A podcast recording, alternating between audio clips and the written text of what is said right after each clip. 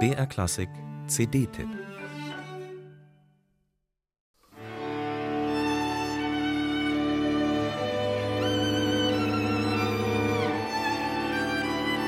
Als Marcel Proust beim Schreiben seines Monumentalromans à la recherche du temps perdu ins Stocken geriet, ließ er sich nachweislich dieses Streichquartett vorspielen. Kein Wunder, denn es ist ein Meisterwerk der zyklisch-leitmotivischen Form, ganz wie Prousts Roman. Den Titel des letzten Bandes, Le Temps retrouvé, die wiedergefundene Zeit, wählte das Elliott-Quartett als Motto für seine Einspielung des inspirationsfördernden Stücks. Sein Urheber ist der bis heute unterschätzte belgische Romantiker César Franck.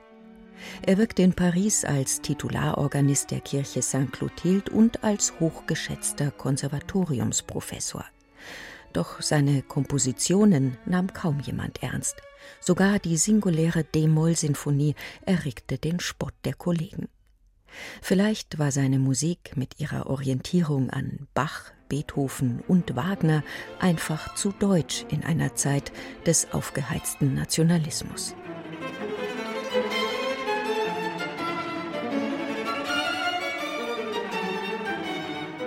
Madame Franck tobte und Widmungsträger Camille Saint-Saëns wies das Streichquartett empört zurück denn irgendwie war durchgesickert, dass es die bekenntnishaft vertonte Schwärmerei Francs für eine Schülerin war, die Sassons einen Korb gegeben hatte.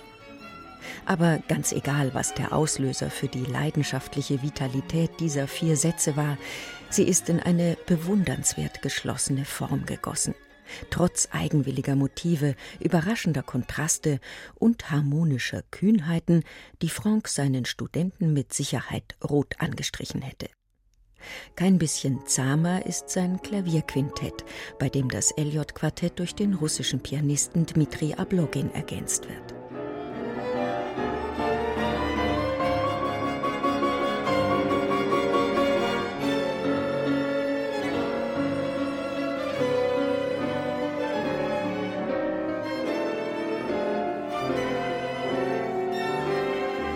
Man spürt in jedem Takt die Entdeckerlust der fünf jungen Musiker an dieser romantisch-fantastischen Musik. Von der Orgel her gedacht sind die polyphone Struktur, die gewaltigen Klangsteigerungen und die oft registerhafte Gegenüberstellung von Klavier und Streichern. Leider war César Franck als Komponist ein Spätzünder und kam 67-jährig auf dem Höhepunkt seiner Kreativität infolge einer Kollision mit einem Pferdeomnibus ums Leben. Zum 200. Geburtstag hätte man ihm kein schöneres Geschenk machen können als diese brillante Einspielung. Un compositeur retrouvé hätte Proust vielleicht geschrieben.